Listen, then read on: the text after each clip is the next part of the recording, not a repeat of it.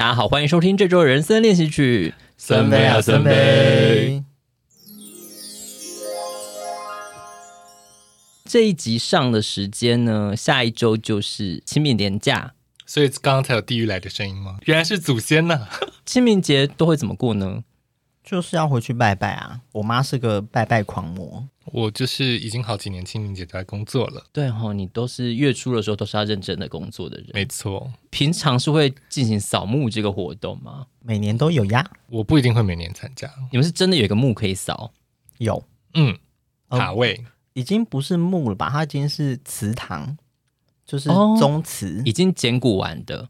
对，因为现在已经不会。需要去扫墓啦，现在都是进行火化，然后就直接是灵骨塔。对对对，所以是塔位还是宗祠？我们是宗祠，独栋建筑吗？它是它是本来从土葬变成宗祠的，还是一开始它就是烧成灰的？以前是土葬，像我阿公那个时候，他就是还是有真的有坟墓，就是他过几年之后你要去捡起来，然后装进啊。对，装进小罐子里面才会送进祠堂。最近的都直接是进行火化，所以他们就会直接进行到进入祠堂这个。哦然后里面有很多罐头这样子。我没有进去看过啊，你不是有扫墓吗？可是我们不会进去到存放的地方啊。你你会进到哪里？只会在外面有一个看起来很像小土地公庙的地方。储存的空间是你没有进去过的地方。储存地方会在后面一个收纳室，可是我们不会进去里面。哦，所以储存空间现在就是只有有新的罐子要进去的时候才会打开开启它。对，哎，所以这样说起来，我们都没有要去扫土葬那种墓哦。我也是小时候有了，我是很小时候才有，有啊，因为现在土葬非常的贵。嗯，因为如果说乡下的地方的话，其实好像还是蛮多有土葬的地方啊。看是像每年像不管是清明还是什么，像烧金纸或者是把那些杂草割掉之后，他们可能旁边就烧，然后会一直发生火灾，然后不是前一阵子甚至还发生那个消防员就是出意外的事情嘛。我们的宗祠是有需要烧杂草，还有那个红火蚁哦，除红火蚁的那个。就朋友他们去扫墓的经验啊，都很好像都很辛苦诶，就是你类似要带着。一些器具去披荆斩棘啊，然后甚至什么洒扫啊，会弄得泥泞不堪的状况。拜拜之前，住附近的亲戚，他们前几天就会先处理好。可是你们若只是宗祠的话，应该还好吧？哦，每年也是荒烟蔓草啊，因为宗祠为什么会荒烟蔓草？因为它就是围绕着田，然后那个田是没有在，没有在耕种，没有在耕种，所以它每它其实每一年都还是要去除草，就还要做一些基本的清理，不然其实是那个田的道路是被埋在。草里面真的扫墓，真的扫墓这件事情，我的爷爷奶奶他们都是在灵骨塔，所以其实基本上也不会真的有扫的动作，就只是去祭拜他而已。然后，所以我觉得相对来说也是轻松蛮多的，就去，然后可能拜个拜，就是就离开，我不用在那边擦拭一些石头。我目前我的爷爷奶奶也是就是在塔位，但是因为就是我爸故乡却在山山上。呃，是路途遥远，但是对路途遥远，有需要做一些清扫或是不用不用。哦，对，因为那也是一个乡公所维护的塔位，嗯嗯，所以你也只是去，然后你就带着贡品，然后去拜一拜这样子，然后就离开，只是就是车程很远，然后要遇到讨人厌的亲戚。可是你像你都要工作的话，其实基本上就是。不也不用这几年也不用去啊，不是，可是我爸就觉得我是儿子，我要出席。身为儿子的困扰，我因为我爸有两个哥哥，但是我我爸都会觉得他是家里比较负责长事的男丁，嗯，就是他就觉得他需要带我去的这种感觉。哇，所以真的也会看到蛮多平常不会看到的亲戚。对啊，因为刚刚万万拿出一张照片，就是他扫墓的照片，就是里面大概有五十个人。对，那个真的有点太多，有点可怕。那是你们全部的各式各样的亲戚都聚在一起的画面，还是说包含了邻居？没有啊，就是我爸那边的，好多人呢。我们是旁支，我们每每次扫墓，这还不是全部的人，这只是一部分而已。就是你们家人以后的骨灰也会放在那个地方吗？可以，可以不一定要放里面啊。我爸就没有要放里面啊，他已经讲好他不要放里面了，他就叫我去海边撒一撒啊。这是气话还是真正的想法？他跟我说了，我就会这么做啊。所以对你情勒没有用，说啊，你就不要回来了，就是好，那我就不回来了。对啊，所以之前会分手都是因为男友都说帮我们来分手啊，然后就说好，你就是一个实现所有愿望的宇宙就对了。对，OK OK，合理合理。但你是要参加政府的海葬吗？还是你要自己去海边撒一撒？你说我本人还是我爸？你爸，你要帮你爸撒，不是你？我以为那就是拿去海边撒一撒就好。好像不行哎、欸，会被检举是不是？就是、甚至你不能拿着骨灰坛搭啊大众运输工具哎、欸，我就自己开车去不行吗？这个东西是要有一个比较合理的处理方式的。哦，那就等到发生了我再。只是不知道自己带去撒在海边有没有处罚了。对啊，就是因为你乱丢垃圾也是会造成惩罚的，不是吗？对对对，更何况是丢骨灰。因为现在就是政府其实有在推动环保葬啊，嗯，然后我研究了一下，就是说现在其实固定有，就是台北市有在阳明山的花葬，嗯，然后新北市有树葬。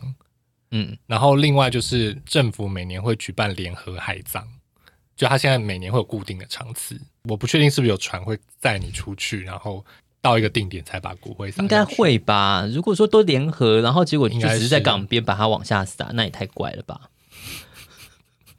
这样人家在倾倒是吗？可是因为你撒在港边。你以后想要去凭吊一下故人的时候，你就知道哦，我就在这个港撒的，我就来这边哦。但因为在海中央你，你你就每每年都要去搭丽星邮轮。对啊，我我不知道啦，因为我我身边还没有选择海葬的人。海葬好像不错哎、欸，你们会有想过自己的丧礼会怎么安排吗？我本来以为我是不会有丧礼这件事情的、欸。嗯，什么意思？这不是还没发生吗？你怎么以一种就降临的方式在讲这句话？就是我本来是没有想要这个东西的、啊，嗯，但是本来那现在呢？因为你们在讲这个题目的时候，我就想到我有一个同学，他曾经跟我说，他想要办那叫什么生前告别式啊啊啊！然后我那时候还想说，生前告别式，我说那你。为什么要在你就快要死掉的时候才做这件事情？如果想要把大家聚集起来，你不就是办一个 party 就好了吗？我其实，在想这个题目的时候，也是回到之前曾经讲过，说为什么我们那时候在讨论要办婚礼的时候，我先生就跟我讲说，婚礼是少数人生中大家会因为你然后聚集在一起的一个聚会。那除了婚礼之外，就是丧礼。那所以我也会在想说，那如果说可以把生前就举办一个丧礼，大家可能。想要跟你讲的话，或者是可以很坦率的跟你讨论，或者是讲出来，大家一起分享的话，我觉得会比较好。因为我我突然觉得这个情境是这个人真的要走了，所以我们要好好跟他说再见。讲了这些话之后，然后过了十几年，他都还没有走，就有点说好拜拜拜拜，然后就跟同事说了拜拜之后，然后就你还在电梯，就是一直遇到他，哎、欸、拜拜拜拜，然后在楼下又看他说哎、欸、拜拜拜拜。对啊，你朋友想要办生前告别式的初衷是什么？因为你会想象他可能是不是已经得了。呃，什么生病之症？他已经不久于人世了，因为他就是觉得自己身体很差，所以他会每天都在想，说我是不是明天就会死掉？我觉得他只是在博取关注。对。然后我那时候听的时候，想说，那他真的办了吗？没有啊，因为我就跟他讲说，这件事情感觉起来好浪费钱哦。OK，他就是在博取关注，他就只是想要告诉他说，我身体很不好，这个工作我没有办法做。因为我那一天听了一个 podcast，然后他们是在聊一个他们已经过世一年的朋友，我觉得有有点像集体疗伤吧，就是因为可能朋友的突然离去，对他们都造成了一些心理的创伤，但是也同时讲了一些对于他啊、离开的一些遗憾。那这些遗憾可能包含了就是。可能在朋友离开当下没有好好的接住他，或是你可能心中也会想说，诶，如果当初我有多做一些什么，会不会结局会不一样？那我就会觉得说，可能有一些机会能够让好朋友们聚在一起，那能够好好的可能分享彼此的一些想法。我觉得那说不定可能也是一个蛮好的，我不知道，有点像是彼此疗伤，或者是让自己更有面对生命的一些动力的一一个一个聚会吧。那你自己呢？对于你的告别式，我说真的，我有也会有一点想要办生前告别式这件事情，但是我觉得什么时间点？我觉得类似像得到不治之症吧，就是不久于人世的时候，因为我真的会觉得，就是你办完然后就是，哎，他他他怎么还在？对啊，那我觉得那也太尴尬了吧？对，当然我觉得也不见得说是因为其实某种程度上，生日派对也有点类似像这样的感觉，就大家因为你呃。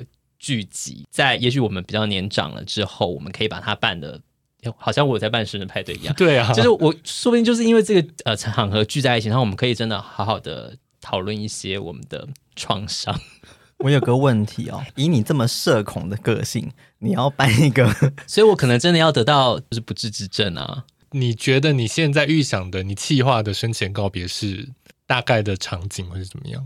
可能就是要有一些好吃的东西吧。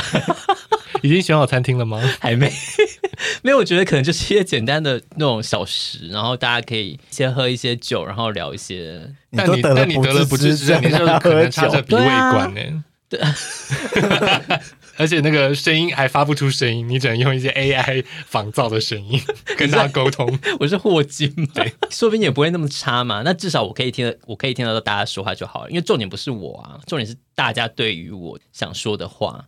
形式的话，当然我觉得就觉得以轻松为主吧。要要户外吗？嗯，毕竟你办了一个户外婚礼，我觉得到时候插着鼻胃管，然后还要去户外。所以他可能在病房外面看着户外的大家，让他们暴晒在烈日之下。哦，然后他用直播方式，他看一小荧幕这样，还用 Zoom 参与他制作好的一些影片。我才没有那么用心呢，这样太太刻意一点，应该是比较不会很多人的这种活动吧。哦，也不可能这样，然后就一百个人的生前告别式，你是谁啊？哦，可是我朋友他那时候是说，他真的希望把他所有认识的人请过来，做一个大型的寻求关注。对啊，我是不是其实有一个问题是我不太知道人家背后真实的意图？我发现你有这个问题，我是 Sheldon，我不会看到人家那个。对，我对自己的丧礼，其实我就会觉得一切从简就好啊，不要造成谁的困扰。什么叫做不要造成困扰？哦，像我说，我希望你可以带着我的骨灰去环游世界，这是造成别人困扰，好困扰啊，好困扰。但如果他留了一笔巨款，就说你去用这个钱去环游，带着我的骨灰环游世界，就应该 OK。还是蛮困扰的，要够够多钱啊。就是看你的那个 detail 多 detail，你就说环游世界是真的，世界上每个国家都要走到哦，就是真的是麻烦别人。如果是象征性的，你有飞世界一圈，说你还没有经过列支敦士登，你要进去。就还说去马赛一定要喝鱼汤，还滴两滴进我的骨灰罐，回家很臭哎、欸，这个是可以被进行的吗？好像不行，因为骨灰好像不见得能上飞机。对啊，骨灰是刚刚不就说他大大众运输工具有一些问题吗？真的是哦。因为我今年参加了两场告别式，然后风格其实差蛮多的。一场就是很极简，只除了亲人家祭的部分，其实其他的朋友。仪式的部分很短，就只是治理而已。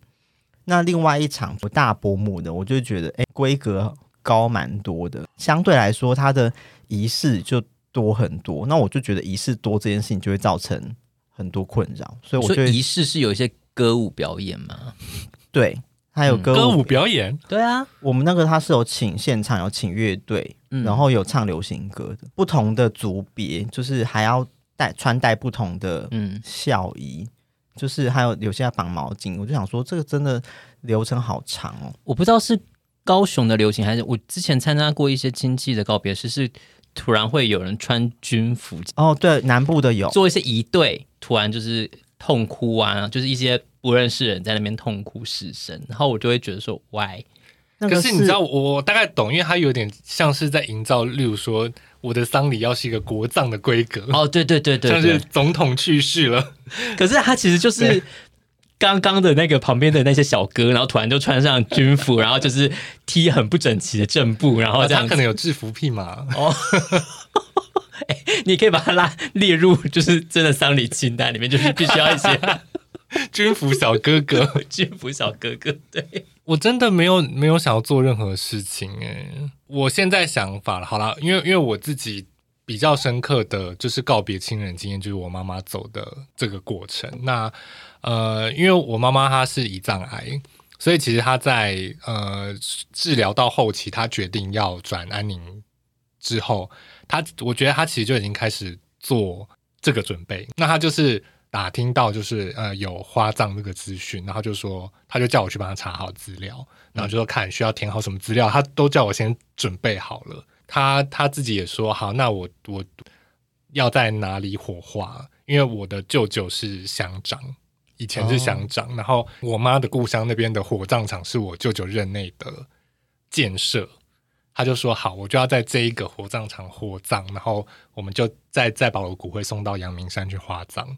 他也请我找好那个花葬的资讯啊，因为他有很多区可以选。他就说好，那我就选哪一区这样子，他就自己选好。他走的前几个月刚好就是呃，因为他是上半年走，然后刚好就是那个过年他呃病情那时候还稍微稳定一点的时候，然后刚好也是过年的期间。他就是约了他以前的同学，还有在联络的，然后一些他曾经照顾他的长辈啊，他就是趁着过年都拜访他们，但他也没有明说，他他就只说啊，现在是生病的状态啦，可能不见得到很就是很状状态很糟，可是就可能吃东西可能没有办法吃得很多这样子。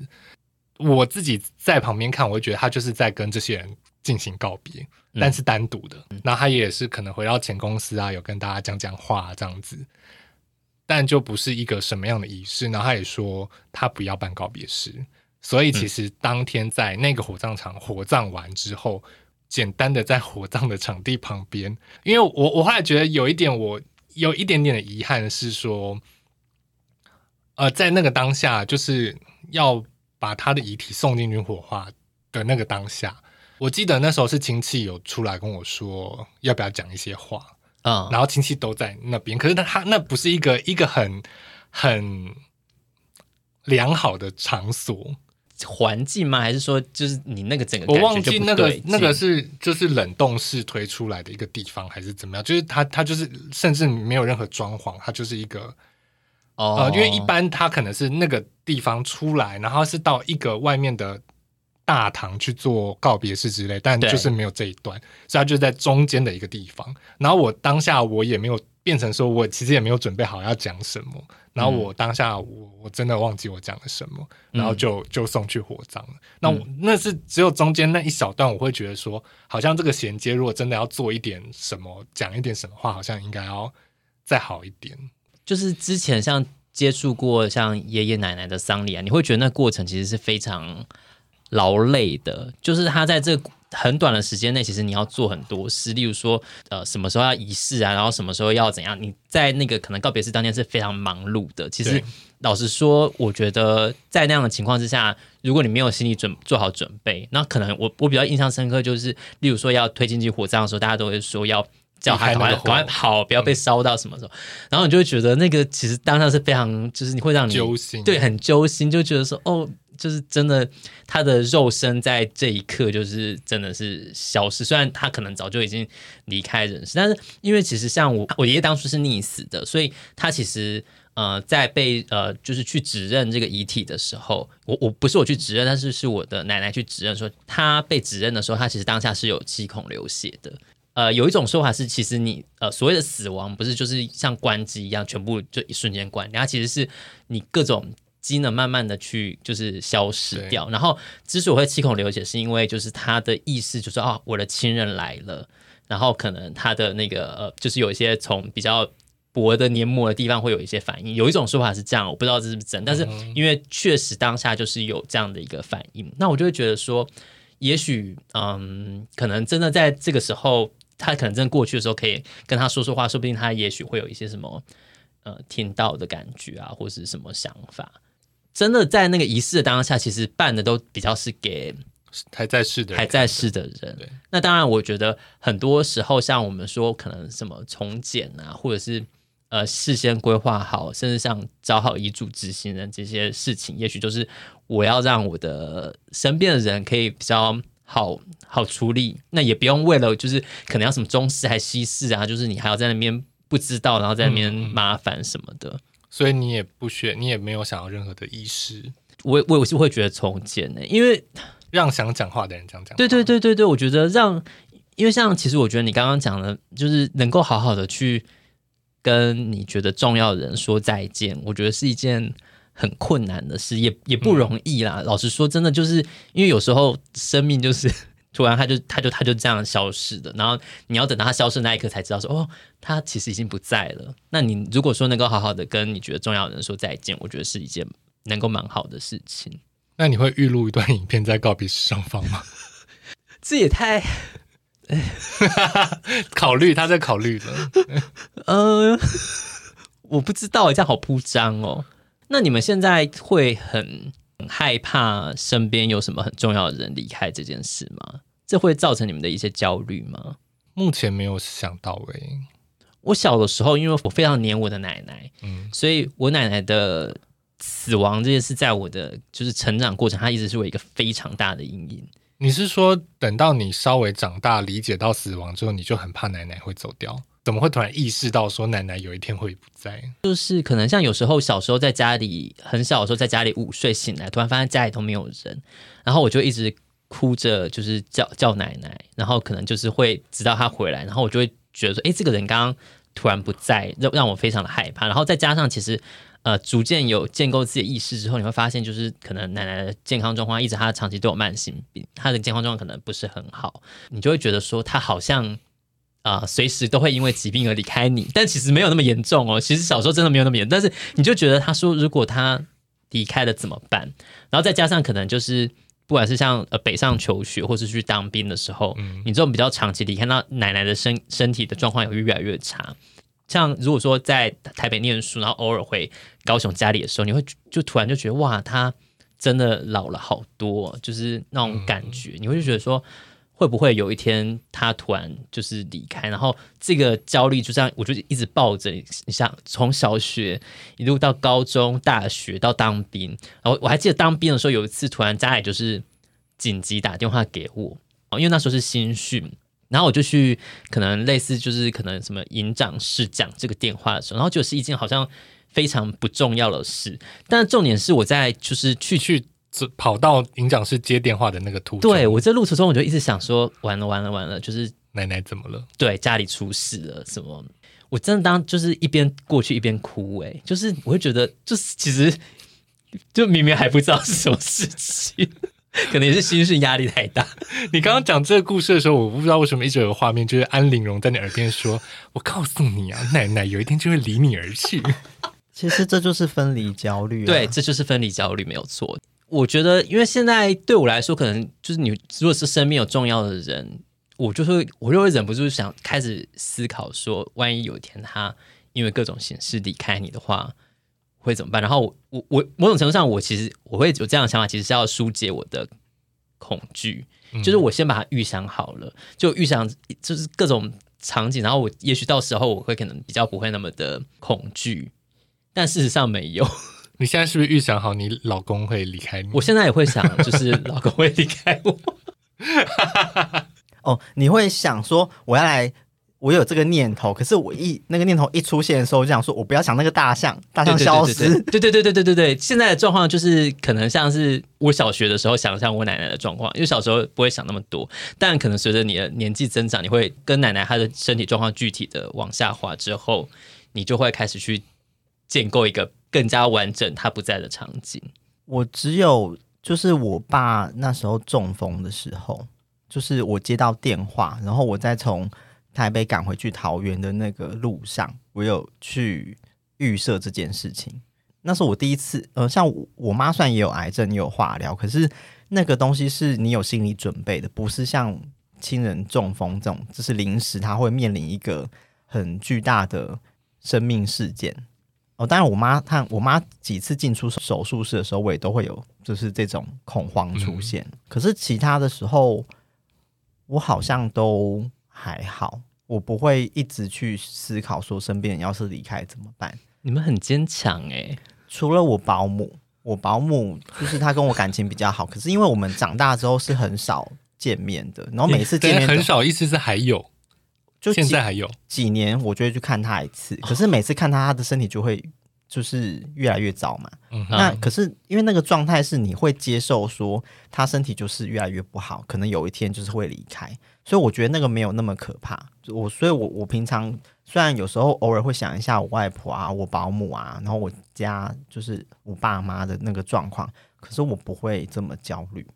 我觉得离开其实没有比长照要令人困扰。对，我觉得这都是理智面的想法，你都会觉得说，哦，他活着也是活受罪，或者是奶奶到晚年的时候，她可能就是很多病病痛痛，甚至你知道，有时候如果久病的话，其实它会影响到你的心理，嗯，然后这个心理的状态其实是会让你整个你身边的人，甚至它会影响到对你的评价，因为对，其实你会长期处于一个非常负面，可能你也会埋怨就是身边照顾的你的人，但是。偏偏他真正就是他花最多心思在你的身边陪伴你照顾你。我记得我奶奶到很晚年的时候，其实因为我我我爸爸花非常多时间在照顾她，然后甚至因为照顾她，然后导致可能工作的一些状况都比较要能够配合我奶奶去就医的状况。虽然就是说我非常害怕我奶奶的离去，就是一直恐惧这件事，但其实老实说，一直真的是到我奶奶离开之后，其实我们全家才有一种松一口气的感觉。OK，就是好，这件事情就这样子了，那大家才可以真的往前走。这件事情发生之前，至少我本身我都还是非常非常恐惧这件事情，所以这恐惧是我会再去找新的事情去恐惧的。但我觉得这个就是我日子还是会这样过。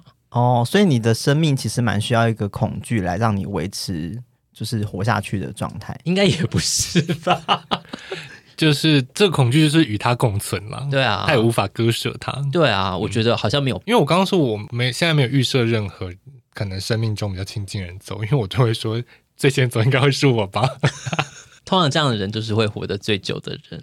没有，我要去安乐死啊！你有查好相关的资讯？我都说我五十岁如果不良于行，我就去安乐死。就是现在就已经不良于行了。不是，不是腰痛，五十岁结果发现隔年要出什么霍格华兹的再再传承。还好，这个玩玩我目前还好。我只是 for example，可能之后有你可能真的萨尔达，对啊，什么萨尔达什么五十一岁的时候，可是你要知道那时候萨尔达可能就是你真的是 VR，然后你整个人要真的在跑动。没有 VR，是不是、欸、我跑不动了？Sorry。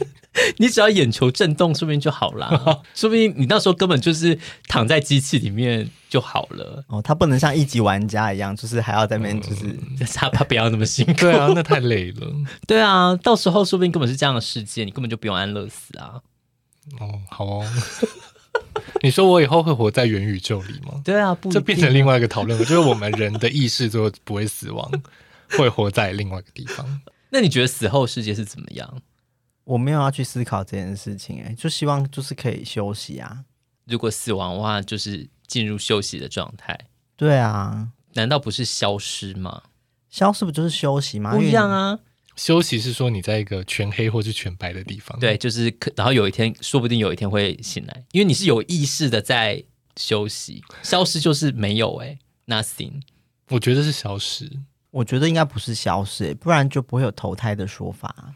不是啊，那投胎的说法就是基于，就是基于休息的概念出来的啊。然后，因为我也没有想要投胎啊，当人很累。我觉得那由不得你，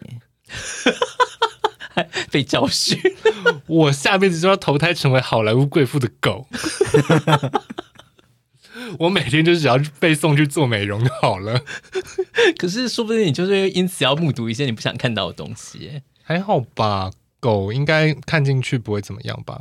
还是成会成为是有心灵创伤的？对啊，你知道很多狗都是有 有一些心理疾病呢。万万相信有死后世界，应该就是对于一些灵异的故事比较有想法吧？呃，我其实蛮害怕鬼故事的啊，因为你相信死后世界，我相信是有轮回这件事情，灵魂就是可能不会因为你死掉之后就消失啦。可是如果说你这样看，全球的人口是越来越多，那多的灵魂是从哪里来的？别的宇宙吧，就跟塑胶制品一样啊，或者是他们是修修炼的蟑螂啊，就是可能跟从地球的石油里面提取出来，然后变成那个来源不是不是石油，是别的东西。讨人厌的同事前可能二十世都是蟑螂吧，他们就是修行了那么久，这一辈子都能成为讨人厌的人，那下辈子又会变回蟑螂？我是这样希望的啦。本来上半集还很稍微心灵，刚刚讲了一些让人很想哭的诗，然后下半集我要讲一些蟑螂，这也是很想让人很想哭的诗啊。那我们是不是来分享一些鬼故事呢？万万，我有网友征稿，就是胆小的观众可以考虑，就是快转一下，或者我们要不要听完再决定？嗯，怎么办？会不会会不会吓人？我们现在也不知道。好，我。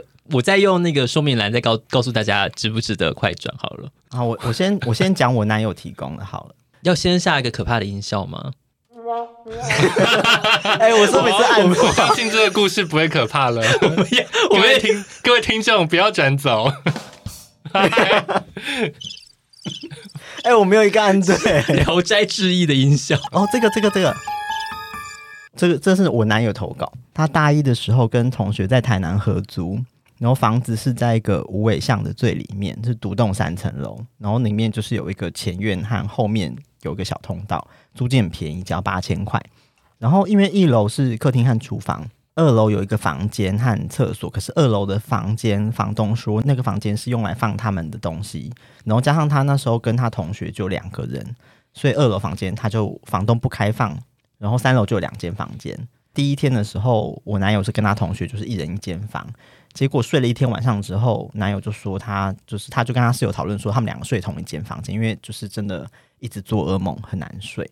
怎么样的噩梦？还有描述吗？他没有，因为这故事很长，这噩梦省略。第二天，就是因为我男友就跟他同学讨论说他很难睡，要同一间房的时候，然后他那个同学就说：“嗯，应该只是认床，你只是不习惯那个床，所以才很难睡。”第三天的时候，我男友在二楼洗澡，就一直听到有人上下楼梯的声音，所以他睡前的时候，他就问他室友说。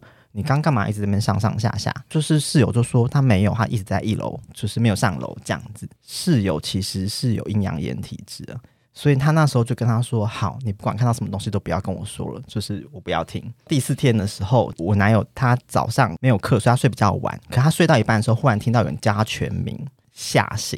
就是他发现没有人啊，所以他他第五天就回桃园。那时候他在台南嘛，然后就剩他室友一个。礼拜天回到台南之后，那个室友就。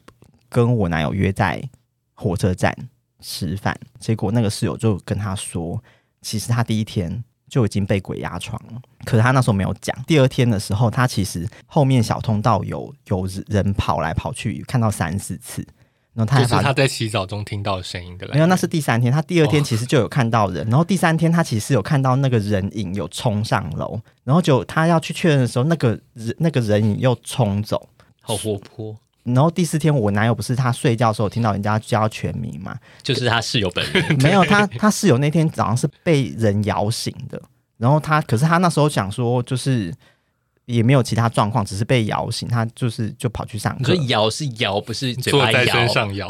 对，摇醒，他就跑去上课。所以他很不够意思诶，他被摇醒，他不把人家一起救走。他只是想说，就是没有受到什么实质上的伤害，至少不是被压到动不了啊。然后他就跑去上课，然后只是后来我男友听到他被摇醒，他才想到那天有人叫他全名的事情。第五天就是我男友不是回桃园嘛，结果他那个室友就一个人在家的时候洗澡，就听到就是浴室外面有一群人聊天的声音。他是不是洗澡的时候在直播？那时候应该还没有这件事情吧？有点被吓到，他室友就也没有再回去那间房子。他刚刚约火车站，就是他东西都已经打包好了。对。然后男朋友都现在在里面，没有他，他那时候那时候洗完澡，他可能就拿简单东西就跑去别人家住了。第六天他没有回去，他后来就是等我男友回台南，他们一起在火车站吃饭的时候，他们就两个讲一讲之后，就决定要退租那间房子。那有拿回押金吗？他本来就想说会不会房东会扣押金还干嘛，结果房东听到说哦你们不租了，他就很果断的说好吧，就是退他们钱。哦，应该就是默契。好哦，我觉得算毛偏毛啦，偏毛。这故事偏毛，因为其实不是啊。可是那室友有阴阳眼，他他们去看房子的时候没有看出有异状，那时候可能没有看到。阴阳眼可能也不像我们想，就是像什么三 D 眼镜戴上就看得到，可能是他是比较容易感应到吧。可是海利乔奥斯蒙一直都看到啊，他可能就是那个买的那个型号比较新吧。我不懂哎，那个室友为什么等于说他第一天说他做噩梦，为什么室友不说他觉得怪怪的？他可能因为也许他就是比较容易感应到，然后所以他想说，哎，也许这只是不是啊？所以他他他就不是已经知道说这次不只有我感应到了吗？他为什么不先讲？也许他想说，可能就今天是什么呃违月验冲月，所以就是 就是今天的天象不好，所以大家都会做噩梦。只能说有阴阳眼的人哦。如果今天下指数一到五，你要给这个故事几分？两分，我也我也要给他两分。I'm sorry。好，接下来下一个，下一个，还是森森有吗？我没有，你没有鬼故事，我都到山里打工，没事发生，就是去山里打工，但没有事事情发生，就是最可怕的鬼故事。第二个就是我们某一次有一个运输公司的员工，他去印尼去住了某间饭店，然后他一开始的时候觉得房间有有脚步声，可他就想说可能是外面有人在走动，他就没有想太多。他隔天起床，他划他的手机，发现他的桌布被换成一张当地人的照片，应该是美轮明宏吧？就是那那那张照片存在他的手机相簿里吗？没有啊。嗯，这个我给四分。嗯，哎，不是，我觉得是怎怎么说，就是你是被骇客入侵，而且你怎么怎么知道是当地人？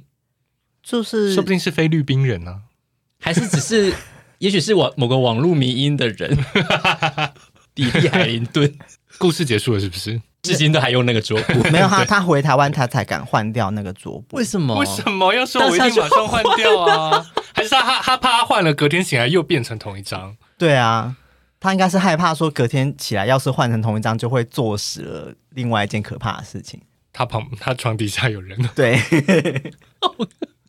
哎、欸，床底下有人这种的，我比较害怕、欸。那你们去睡饭店，你们会看床底下吗？不会啊，通常现在饭店都不会有床底下这个东西吧？好像是。对啊，嗯，好，因为我个人也没有什么比较偏灵异的经验，嗯、目前没有，我也没有想要有，谢谢。谢绝，谢绝推销。我也是有一些朋友，他们八字比较轻，所以就是比较容易被鬼压或什么的。印象比较深刻，有一次就是同一个我之前分享过我们合唱团去南法的故事。然后那次呢，有四个人睡一间，然后有两个跟我比较要好的，都宣称他们就是偶尔会被鬼压床，有时候会有一些不干净的体验这样子。那一天到那个房间之后，他们四个人一间嘛。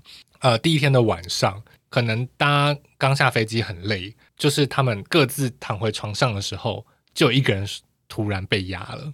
你说一躺上去就被压？对，哇，也太及时了。对，然后就被鬼压床，然后他可能就是有念一些什么佛号之类的，然后就解除这个被鬼压的状态。嗯、但是过了一下之后呢，隔壁就是另外一个也是比较有这个呃体质体质的人，他就说换他被鬼压。第一个人他就警觉到说：“哎、欸，第二个人他正在发出一些怪声音。他们是在睡觉吗？还是就可能准备要入寝的时间？嗯、然后他可能就是有发出一些声音，就是他可能想要讲话，但讲不出来。